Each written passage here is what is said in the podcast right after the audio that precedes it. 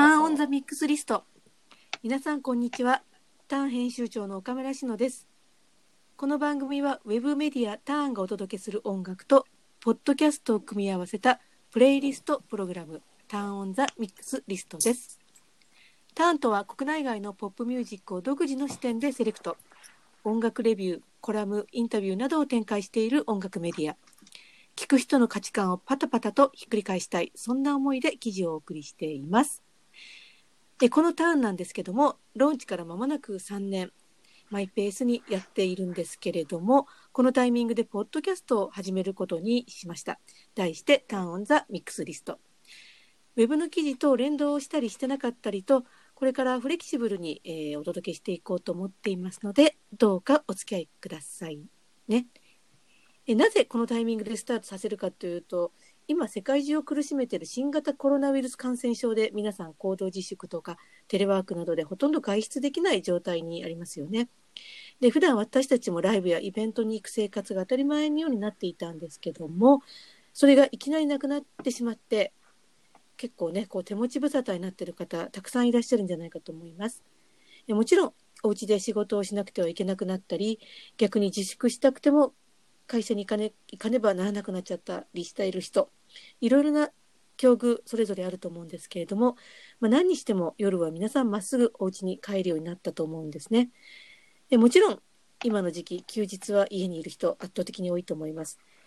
という中で今音楽はどういう役割を果たしているのかななんていうようなことをですね考えていくとやっぱりレコーディング作品の良さっていうのは今もう一回見直してみたいどういうようなところがそもそも魅力なんだろうなんていうことを気づいたり考えたりする機会多いんじゃないかと思います。というわけで今日から始まるというかまあまずターンオンザミックスリストのボリューム0言ってみればベータ版みたいなものを今回こうやってみんな家にこもるようになった状態でみんな何聞いているのなんていうようなたわいない話から始めてみたいと思います。さあイントロがすっかり長くなりましたがここからはターン編集部のスタッフご紹介しながら一緒にやっていきたいと思います。今日は全員揃っています。まずは自己紹介からいきましょうか。では、イグさん、ナミちゃんどうぞ。はい、いくさなみです。こんにちは。こんにちは。どうしてますか、最近は？最近はそうですね、あの、本業は会社員なので 会社に行ってるんですけれども、基本的にはそうですね、うちの会社対応が早くて3月の頭くらいからもう完全にリモートワークに入っていますので、まあ、かれこれ1ヶ月半くらいずっとリモートワークを継続中という形ですね。まあ、たまにあの出社しなくてはいけない時には行くんですけれども、もうほとんど家に行って仕事をしているという状態ですね。もう、じゃあ、だいぶこういう生活にも慣れた感じ？そうですね、だいぶ慣れてきて、週に2回くらい、まあ、買い出しに出て、うん。まあ、たまに近所のお店のテイクアウトを、うん、まあ、買ってきて、まあ、それも割とこう、自分の普段行くようなお店で、なくなってほしくないなっていうお店のテイクアウトをこう利用して、あの、少しながら、陰ながら応援しようかなっていう気持ちで過ごしているところですね。最近多いよね。こう、テイクアウト始めたり、ね、お持ち帰り、お弁当で、そうですね多いですねうん結構ああやっ逆て、うん。すごい、あの、なので食生活は充実しているかもしれないです。なんかね、なんかそういう人結構いるみたい。あと、こう、自炊というか、お料理に急に凝ったりとかね、そういう人い本当に。お料理には凝ってますよ、最近。あ、実際に？はい。えー、さすがお菓子作ったりえー し、てます。ナミちゃんのとこに私一回止めさせてもらったけど、はい。お菓子作りできるような、なんか、なんか、オーブンとかあったっけ？いや、ないですね。なので、オーブンとか使わない、もう完全に 粉も使わない、へーあの、生クリームとイチゴを混ぜて固めたりとか、うんそうえいう、ー、あの、本当に簡単にできるものを作ったりしてますね。うん。そっか、なかなかね、そうやって今までにはなかった生活がこうね、出てきて、それはそれで面白いね。はい。うん。はい。では続いてはこちらの方行きましょうか。高串どうぞ。こんにちは。高倉幸です。よろしくお願いします。お願いします。お願いします。はい。ターンではヒップホップとかビートメーカー的な音楽を中心にね、はい。たくさん担当してくれてる高久くんですけども、まあテンション低めが おなじみ、デフォルトの高串なんですけども、今日はこれテンション高いんですか？低いんですか？今日けども、お酒飲んでるからちょっと高いです。今日ね、土曜日だから基本はおお休み？今日そうですね。お休みです。うんうん。今日なんかは普段は、そうか、高槻も普段はね、お勤め。そうですね。普通にうん。出社する税です。そっか、奈美ちゃんはテレワークって言ってたけど、高槻は毎日一応行ってるんだ基。本は電車に揺られて行っております。電車相変わらず混んでる。けどやっぱり少しは少なくなったと思うんですけどね。やっぱりうん。まだ全然いるかなっていう感じです。うん。なんかこう、音楽の聴き方とか、そういう楽しみ方とかって、ちょっと変わったりとか、発見とか。そうですね。この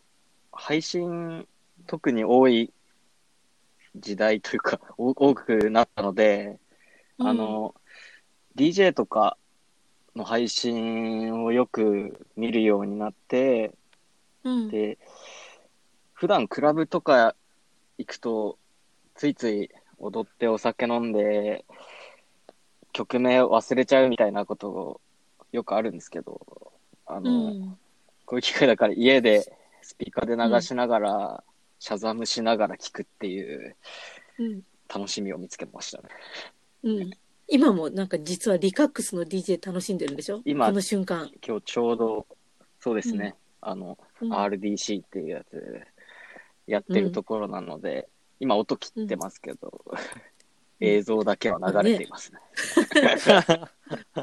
まあ、リカックスといえばね、最近はこのコロナウイルス感染症の、かこう拡大、拡散というか、このタイミングでね、大きなこう動きがね、音楽業界一つあって、うん。うん。あのあのライブハウスのね、はいはい。Save our space。そう、そうセーバースペースでリカックスも一緒に記者会見というかね、うん。菅波さんと一緒に、うん。あの署名とかもやっぱりした感じなの？知りましたよ。しましたね。みんなした？うん。私もしましたけども、ねやっぱり今結構ライブハウスとかも本当大変だものね。うんクラブライブハウス。また行けるように、それまで続くように応援したいですね。本当だね。うん。今ちょっと声が聞こえてきましたけど、それでは最後、はいスタッ。フ、大鳥、あの、自己紹介をする前に相槌を打っておりました。どうぞ。えー加藤幸喜と申します。はい。加藤ボンコまあ、加藤ボンコと加藤、ボンっていう名前がどうかっていうのはちょっと置いといて、加藤でございます。はい。なんか加藤ボンは最近、はい。近所の多摩川にほぼ毎日散歩に出て癒されてるというほぼ毎ことで、日行ってますよ、元に。いちいちほら、毎日毎日インスタグラムに、インスタライブとともに、こうね、でもあれ、でも、あの、インスタライブで、あの、僕、あの、川をずっと撮ってるんですけど、あの動画で。うん、で、川の音がいいなと思ってやってるんですけど、このコロナの時期になってインスタ見てたら、うん、あの、ケルシールーとか、やってるよあのね。辺がやってるんですよね、そういうことを。うんうん。あの、で、そういうのを見て、LA 勢が結構みんな外に出て、あの、動画ずっと撮ってるんで、それに触発されて、うんじゃあ自分は何だと思ったら玉川だったんで、玉川近くにあったから 玉川に行ったっていう。アンビエントですね。そうそうねそう。リアルアンビエントだね。リアルアンビエントですよ、本当に。素晴らしくいいこの間ね皆さんぜひ。ね、ナショナルのマット・バーニンガーもやってたよ。うんあ、本当ですか？うん、あの、インスタライブやってるなと思ってたら、やっぱり川でね。いや、やっぱりみんな、川なのか。えっと、それで言うと、カルロス・ニーヨも最近ずっとやってて、川？川ですね。えー、川と森。うん。まあ、カカルロスとか多分、家の周りがそういう環境なんだと思うんですけど、うん。なんかそれをシェアしようっていう流れがなんかありますよね。その音楽の人でも。もっていうのをなんかこう SNS 上で感じてて、うんうんうんうん。そうそう。なんかそれ自分やったらどうなるかなと思ってうんうん。やってみたら意外と自分自身が一番楽しんじゃうみたいえー、でも、な感じなんかこういうタイミングだから、こう自然の音とか、いわゆる音楽っていう、その形になっていないもののに対しての、こう気づきだとか、自覚って結構みんな感じてるようなところはきっとあるんだろうね。うん。うん。あると思いますね。フィールドレコーディングとかって言っちゃうとちょっと大げさになっちゃうけど、もっと日常の生活の中にある普通のこう自然の音みたいなものとか、うん。多分そういうところにこう、まね、海外でも当然のようにこうライブハウスとかツアーとかイベントとかフェスとかなくなってるからうんうん。そうやってね音を集めるっていうのも何かちょっと一つの傾向としてあるかもね。うん。うん。うんありそうですね。ね、そんな感じで私岡村含めてこの4人でターンを回しているわけなんですけども 今日はまあこのターン・オン・ザ・ミックスリスト、まあ、始めようって言ったのが実はもうねだいぶ前だよね。去年の暮れとかだっけ？秋だっけ？そう。うん。冬？冬？忘年会だ前ぐらいの時期。うん。最初はなんか私が YouTube がどうかなとかってうん。言ってたら、ポッドキャストの方がいいんじゃないかみたいな話になって。でうん。実はね、あのもうネタはいくつか用意してあってねやろうって言って。ただこのタイミングみんなお家にこもってこうやって音楽聴いたりする機会が増えてるからいっぺん同じようにみんなも立場的にね一リスナーに戻ってやってるっていうようなそんな感じからちょっと今日はおすすめの曲を1曲ずつぐらい選んでもらってこの引きこもり生活になってから自粛生活になってから気づいたこの曲の良さとか最近この曲聴いてておすすめなんていうのがあればそれぞれ聞かせてほしいななんて思うんですけども。まずじゃあちょっといぐさなみちゃんからいきます？あ、なみちゃんはい。最近のおすすめとかありますか、うん、最近でもほらなみちゃんはやっぱヘイゼル・イングリッシュハマってるとかさ、あはい。うん、いろいろ言ってたじゃない？そうですね。あの、なんだろうな。なんかあんまり私、結構もともとめちゃめちゃインドアなので、うんあんまりこう、そこまで普段と生活の感じが変わってないっていうのもあるかなとは思います。あの、テレワークではあるんですけれども、うんうんまあなんかもともと割と一人で仕事する方が得意なので、うん。あんまりそこに対してストレスを感じてはおらず、うん。まあ家で仕事してる方が結構居心地もいいんですけれども、まあうんうん。逆に音楽かけて仕事ができないんですよね、私あが。ーじゃあ聞くときは集中して聞くわけだ。そうですね。あの、多分、その作業しながら音楽が、特に歌詞のある音楽を聴くと、結構そっちに気を取られてしまうことが多くて、まあちょっと同時にできないっていうすごく大きな 悩みは抱えてるんですけれども、まあでもその、そうだなまあそういう意味であんまり普段とうん聴く音楽が変わ大きく変わったとか、あの、向き合い方が大きく変わったっていうことはあんまりないかなとは思っているんですけれども、まあそうですね、これを機に Amazon Fire TV スティックを買ったお。ので、まあテレビで結構そういうライブ配信とかをうん。見れる環境になったっていうのは結構ありますね。だからまあご飯食べながらライブ配信、あの、うん。ライブをこう生で無観客でやってる配信とかを、うん。まあ、見れる、見やすくなったとは思いますね。YouTube がね、テレビ画面ですね撮れるもんね。うん、私も Firestick TV はね、もうあの大好きですごい利用していて、うんうんうんうん最近だとね、あの、アップリンクのはい。映画館、うん渋谷とね、吉祥寺とかにある、アップリンクが今、こうね、サブスクリプションサービス始めたでしょ？うんうんうんうん ?3 ヶ月間見放題の。はい。あれに入って、やっぱり、あれがちょうど、えっ、と、ビミオかな？を使ってやってるから、それで結構見る機会が増えて、うんやっぱり便利だよね、あれがあると。うん。うんそうですね。で家にそれを導入した日に、あの、織坂優太さんが、あの、もともと、いい、うんあごめんなさい、オーイーストでライブをする予定だったのができなくなって、まあ同じ場所で、同じロケーションで、あの、観客を入れないでやっているライブっていうのを、えっ、と、配信していたので、それを見ておりました。うん。ね。で、それ、そこであの、解禁になった新曲、トーチですけれども、結構、これが最近、まあ、ハマってるっていうのも大げさですけれども、うん。歌詞がそうですね、自然災害が過ぎ去った後の世界についてこう書いてある歌詞であったりするので、まあなんかそんなところもすごく、あの、今のこう世の下の状況、そしてそれが、まあ、いつ収束するのかわからないですけれども、まあ、収束した後にはもう、これまでとは全然多分違う世界が広がっていると思うので、なんかそんなものをね、予感させる、えー歌詞、まあ、たまたまのリンクだと思うんですけれども、だなと思いながら聞いてましたね。いいねはい。うん。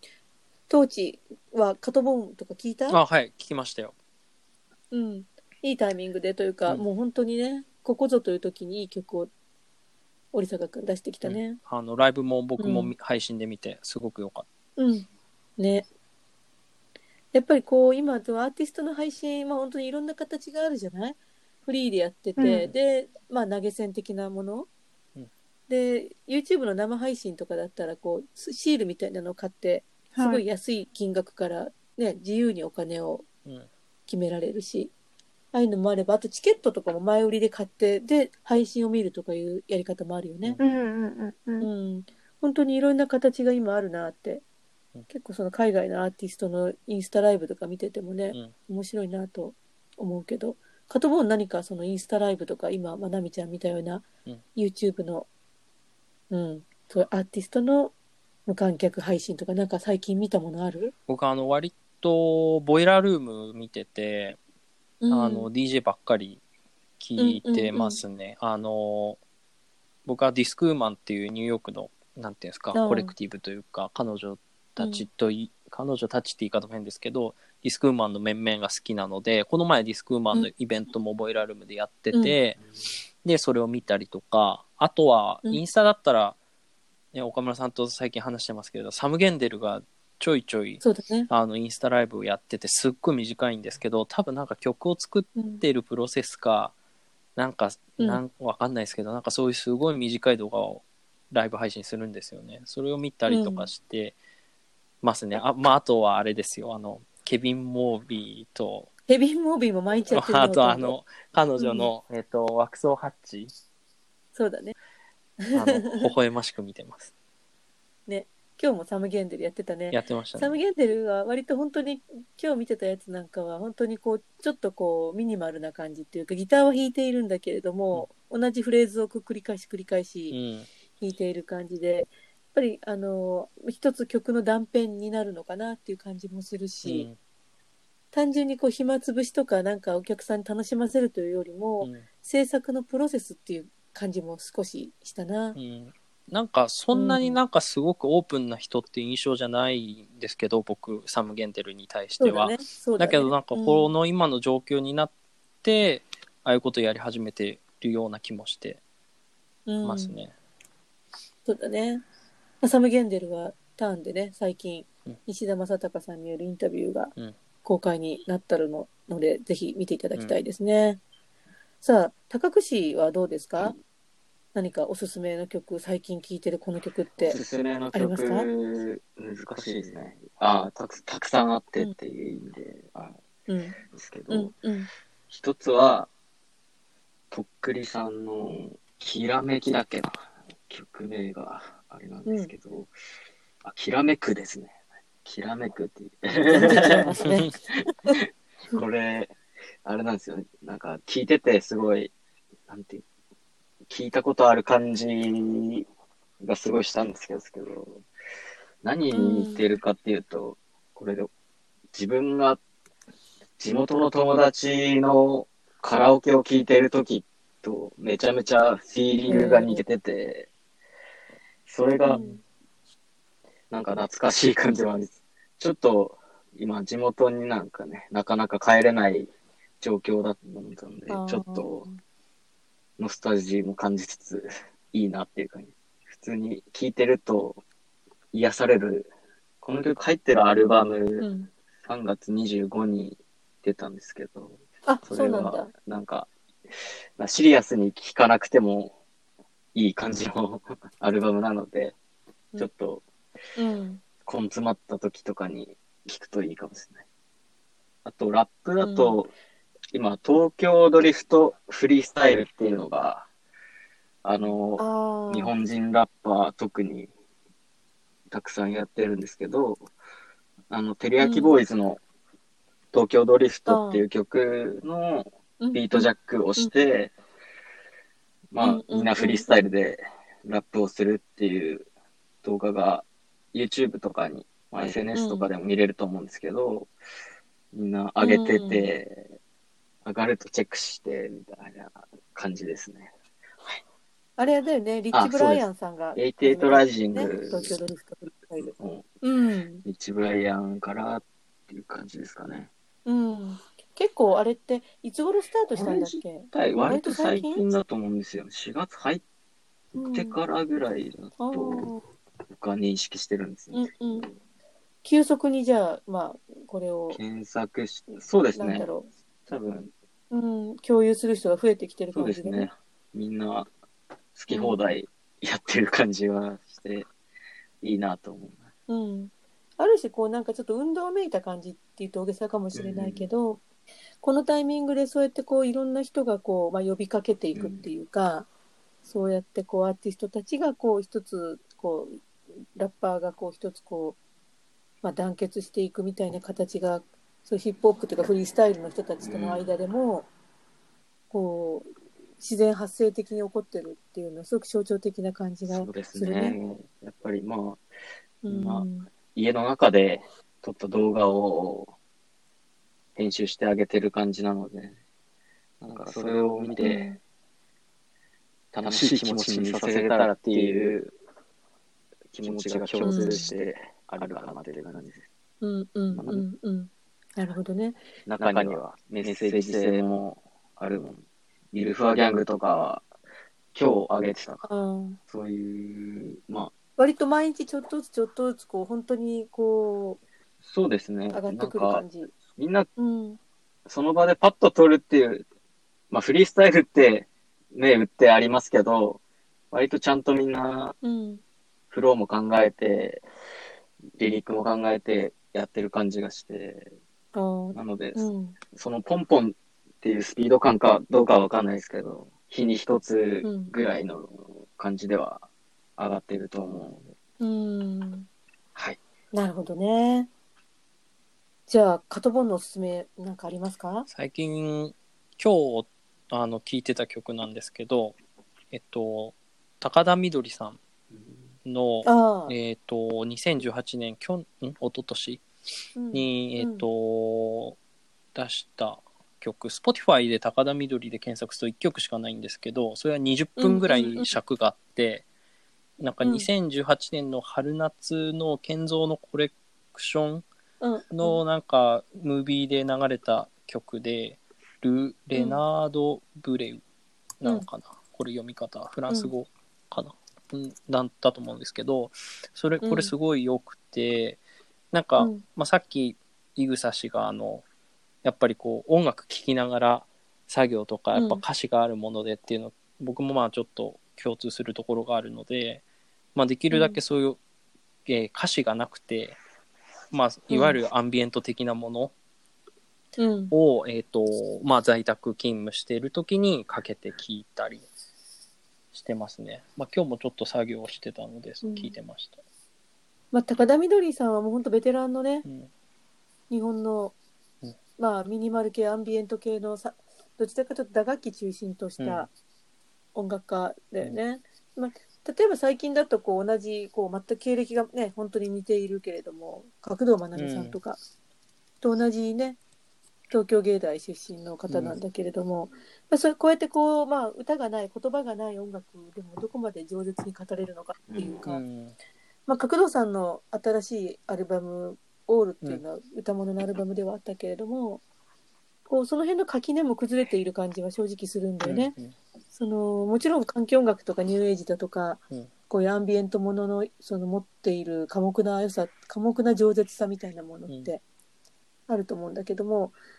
でも角堂さんの音楽とか聞くとね必ずしも歌物ではあるんだけれども、説明的な歌では全くない。うんからすごくそういう意味ではやっぱアンビエントミニマルなかな角度で聞くと、うん。歌物は歌物でも、うん。やっぱりインストっぽい良さもあるなって感じがするね。なんか、それで言うと、まあ、もう一つ近いので言うと、オーガが去年出したアルバム、新しい人うんがうんうん。もうよく聴いてて、うん。あの、特にシングルだったのかな、動物的人間的って曲があるんですけど、うん。これとかもすごいいい曲で、ちゃんと歌物なんだけど、まあ今岡村さん言ったみたいに、その、なんだろうな、アンビエント的なものと歌物とのなんか垣根が、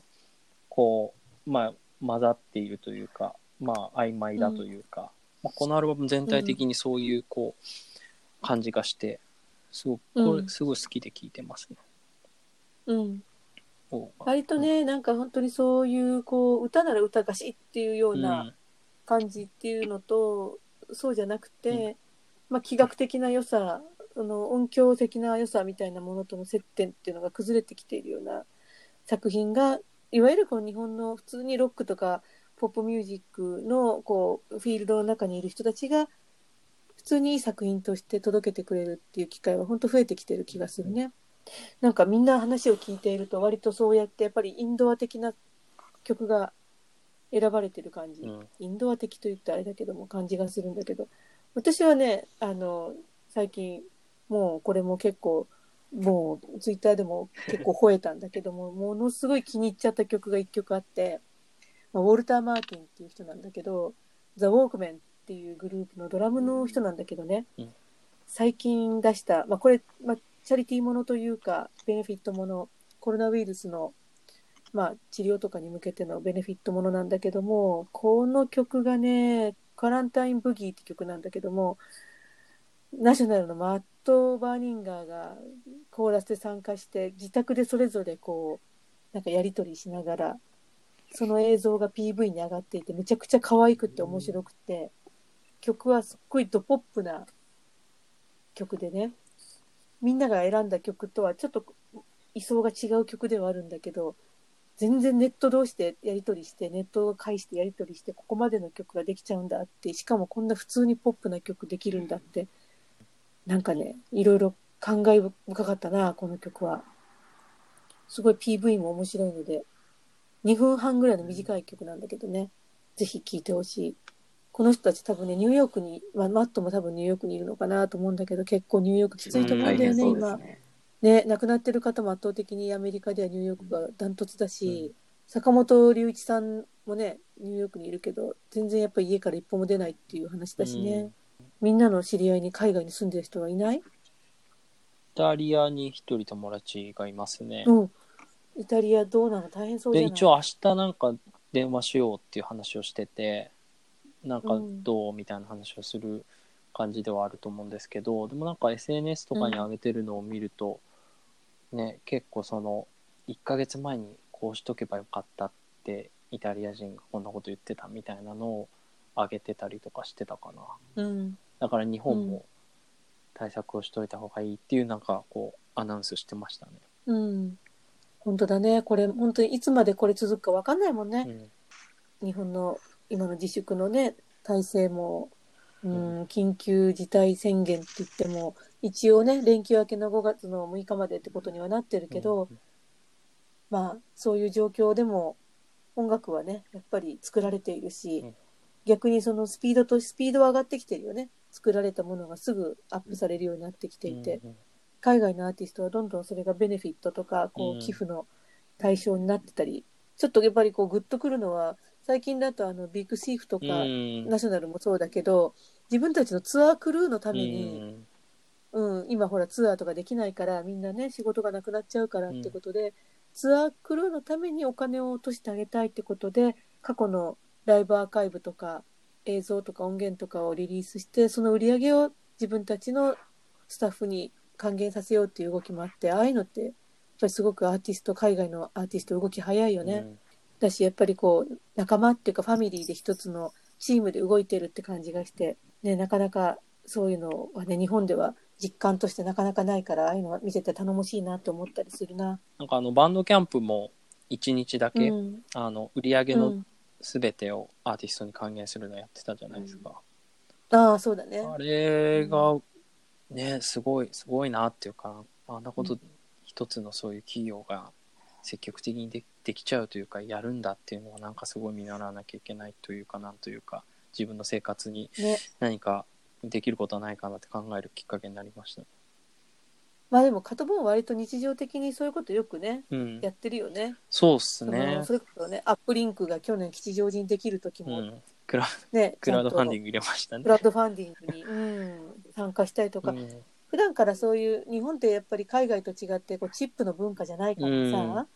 うん、こうねあの寄付とかそういうこうお金をね、うん落としてあげるっていうようなことがまだまだ日常的ではないから、うんこういう時になんか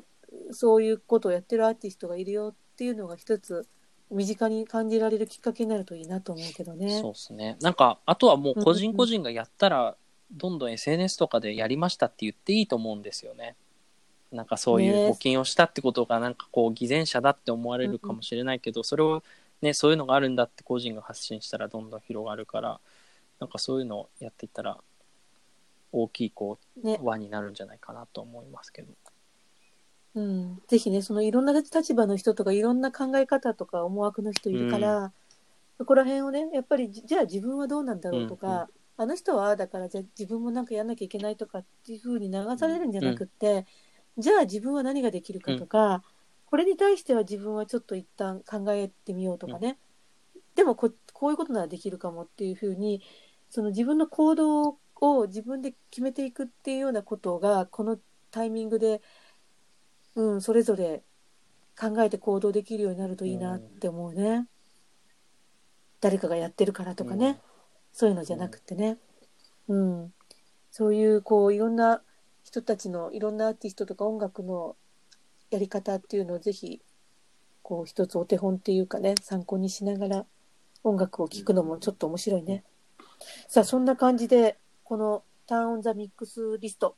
今日はボリューム0。ベータ版、まあ、お試し版ですね。私たち4人がこうやって、まあ、集まってるわけでは実はなくてね、これ、それぞれのお家から声を出し合って、今やってるんですけれども、えこんな感じでね、これからも組み合わせいろいろ変えたりしてやっていきたいと思っていますので、えー来月あたりからかな、正式にスタートしたいと思ってますので、ぜひぜひよければこれから、えーこのターンオンザミックスリストの動きチェックしてほしいと思います。で、今日の感想とか、えーね、こんなことをもっと話してほしいなんていうようなリクエストなんかもあったら、ぜひぜひ、えーターンのホームページの方から、えーコンタクトフォームがあるので、そちらから送っていただくか、えー、ツイッターのターンの、えーアカウント、ターン東京のアカウントがありますので、ぜひそちらの方から、まあ、メンション飛ばしていただいたりとかね、コンタクトを取りやすいやり方でお寄せください。我々スタッフ4名、ツイッターにいますので、見つけて、えー捕まえてもらっても全然 OK です。えーそのターンオンザミックスリスト、第1回目は、え1回目、いきなり、イグサナミちゃん、はい。アイスランド探訪記ややるんだって？あの、唐突ですいません。はい。だいぶ前だよね、もう今となっては。そうですね。えっと、私が年明けに、えっと、アイスランドに1週間弱ほど行ってきまして、まあ、今年明けと言ったんですけど、具体的に言うと1月の20日前後に行ってきております。まだコロナがね、ここまでね。そうですね。まだあの当時まあいつだったは春節の直前くらいだったので、まああの中国とかアジアを中心にした流行っていうところだったので、まあヨーロッパの方はそこまで全然深刻ではなく、まあ日本からも普通に行って帰ってこれたという形でした。その時のアイスランドの話とかをしていただきながら、おすすめのアイスランドの音楽をはい。聴かせてくれるということかな。そうですね。まあ、うんなんか、あの、一般的にはね、皆さんの、ビョークであるとか、シガーロス的なものを想像すると思うんですけれども、まあもちろんそういう、ああいう、うんあの、雄大な感じの曲をたくさん、あの、送り出してる国ではあるんですけれども、ちょっとあの、イメージと違うアーティストもたくさんいたりと、すごくこう、クリエイティビティの溢れる国だなと思って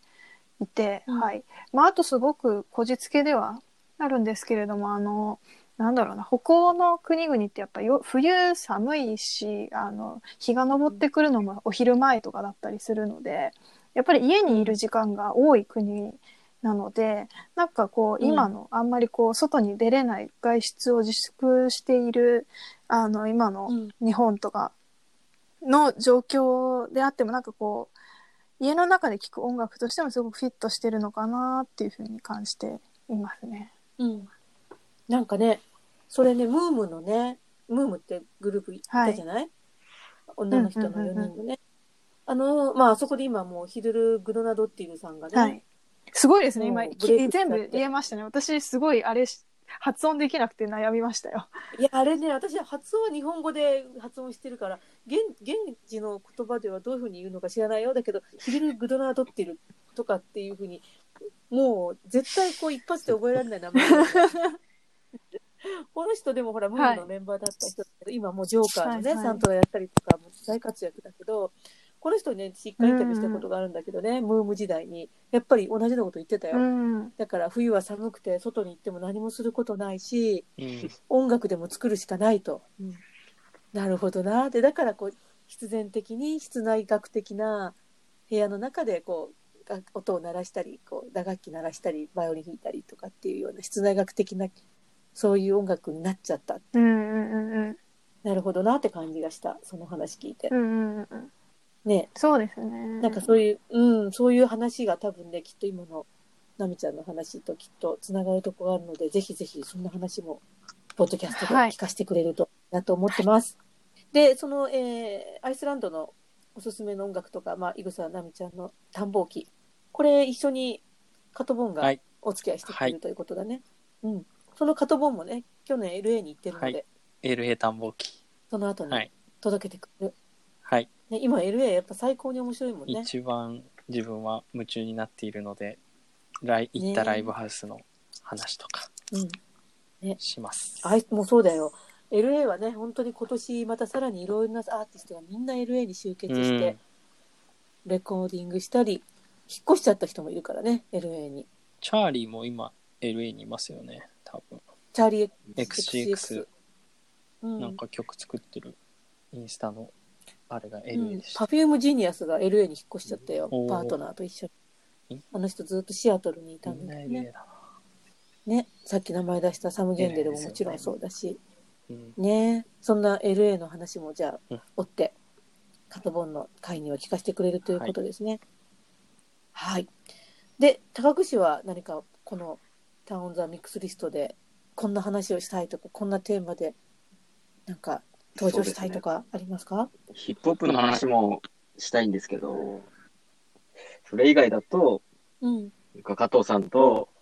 映画の話をしたいなっていう。いや、でもなんか、このタイミングだからすごいいいいねいと思うんですよね。なんかあの、例えば Amazon に入ってる中から一個高くしと相そう、談して、一緒に。お互い見てないのを選んで、見た後に、あの、この、うん。何ですか、録音で待ち合わせ感して、一緒にうん。感想をどうだったみたいなのを言うのって面白いかもって思いました。昔のね、だって映画見に行った後みんなほら、そうそうそうそう、そういうイメージですよね。ああいう感じだよね。それが、うん。今、この状況だからやっぱできないうん。ので、まあ、それをやって、うん。で、ね、加藤が言ったのは、ああだこうだとか、他の人にも、ね、盛り上がってもらったら、映画見る楽しみ方も少しは、ね。うんなんていうか、プラスにできるんじゃないかなって思いますよね。まあ本当にね、さっき奈美ちゃん言ってくれたように、今もうね、この時期、と特にお家で見る人うん。多いよね。増えてると思うし、うん、そういう中でこう、映画の楽しみ方も変わってくるけど、みんなで共有できるようになってるっていうのもすごく大きいよね。うんなんかね、無料公開してる作品も出てきてますからね、YouTube で。いやー、私ね、白いボードをね、今、ね、私もこの週末見ようと思ってるんだけど、とっても楽しみにしてます。ね、音楽ドキュメンタリーだし、うんこれはもうぜひ見てほしいね、たくさんの人に。そんな、じゃあ映画の時にはやり、ますか、じゃあ。私も、うんなんかそうやって映画、音楽、いろんなカルチャーにね、まつわる話をゆるくお届けできればいいね。であのーこのタウンザミックスリストは、実はミックスリストと言っておいて、今回はね、あのミックスはしてないんですけれども、あのトークのみなんだけれども、Spotify でこれが公開されるタイミングでは、予定としては楽曲を間にちゃんと挟んでね、番組っぽくしていこうと思っておりますので、ぜひぜひね、実際に音を聞きながら、そんで、まあ、テキスト読んでみたいなと思ったら、もちろんぜひ、ターンのオフィシャルサイト、ターン東京 .com の方をチェックして、アクセスしていただきながら、テキストなんかも見ながら、ぜひぜひ立体的に楽しんでもらえればなと思いますので、えー楽しみにしていてほしいと思います。えー、ずいぶん長いこと喋ってしまいましたけど、皆さん最後に一言ずつ何かありますか？なみちゃんどうですか？一言。そうですね。あのーまあ、たまたまちょっとこのポッドキャスト第1回目、第2回目は割とこう旅行記的な話になるんですけど、まあ、うん。なかなかね、今ちょっとその旅行っていうのはあまり現実的ではない状況ではあるんですけれども、まあちょっとまあ昔に言った話なんですけれども、あのーいつ収束するかわからないですけど、こう収束した暁には行ってみたいなって思えるような内容を目指して頑張りたいと思います。まああとそのちょっと、うんあの、行ってきた探訪記っていうところで、ちょっと短い番組なので、あんまり話しきれないところもたくさんあるので、えーっと、それうんは、あの、テキストでというか、原稿の方でも、あの、追って、あの、詳しくた、あの、たくさん写真とかも撮ってきたので、あの、どんな、なかなか私に関して言うと、アイスランドってあんまりイメージの湧く国じゃないと思うので、他の普通の、あの日本に暮らしていると。なので、なんかそんなところをもう少しこう、りその今おっしゃっていただいたみたいに立体的に楽しんでいただけるような、えっ、と、記事を作っていけたらと思っているので、ぜひチェックしてみてください。はい、楽しみにしててくださいね。では、は高口一言難しいですけど、なんか、今、やっぱりみんな家にいて、その、政治とか、もちろん関心が高まるところだと思うんですけど、あの、なんて言うんですかね。結構、芸術とか映画、まあ映画も音楽もそうですけど、やっぱり、まあ日本だと特にかもしれないですけど、その、いろんな権力とか、あの、体制とかに対する、なんていうか、中指の立て方みたいなのは、あの、あんまり普通の教育では教えてくれないと思うので、あのそうだすごい硬い言い方あれですなけど急に。あもうやっぱり音楽とか映画とかアートと、まあそういったものから、やっぱり今学べることは多いなと思っておりますので、その一助になれるようにうん。精進して、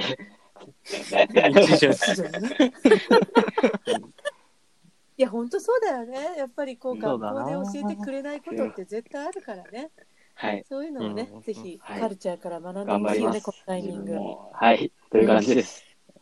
はい、楽しみに出てくださいね。ではでは最後、加藤凡太郎君どうでしょうか？えーっとですね、なんかあの、まあ僕はもう今家にいる時間が圧倒的に長いので家をどれだけ楽しめるかってことにかなり集中してるんですよ。どれだけ楽しめるか。だからあとさっき言ったように YouTube でボイラールーム見てる時もあのコロナの前に買っといたミラーボールつけて一人で酒を飲んでボイラールーム見てるっていうこうなんかとても雰囲気、をもうできるだけ家を暗めに近づけようっていうことをしてなんかこう工夫してるんですけど でもそれをそういうことをやること自体がそもそも自分の中で楽しくてそれ多摩川に行くこともそうなんですけどだからこういうポッドキャストみたいなのを聞くことも家でなんかこういる中で楽しめることの一つの選択肢としてこう楽しんでもらえたらいいなと。いや、本当に、まあ、この時うん。期特にね、本当ステイホーム、 stay safe なんで、ね、そうそう。あのーもちろんあの自分の身は自分でちゃんとねしっかり管理して守っていただきたいなと思うんだけどもその中でねぜひこういうポッドキャスト聞いてもらってる間は何かこうあここにもこういう人たちがいるんだうんみたいな 感じで、ねなんかそういう楽しんでもらえるきっかけになればいいなと思ってますので、うんぜひこれからまたゆるゆるとやっていきましょう。はい。はい。えーというわけで、えー、ターンオンザミックスリストボリューム0ベータ版いかがでしたでしょうか、えーまた次回、次回からはもうちょっと締まりが内容になると思いますので、いやー、どうかな。楽しみにしていてください。第1回目は、いぐさなみちゃんを中心に、アイスランド探訪記をお届けできると思います。お楽しみに。それでは、ターンオンザミックスリストボリューム0。今日はこれでおしまいです。それではまた次回、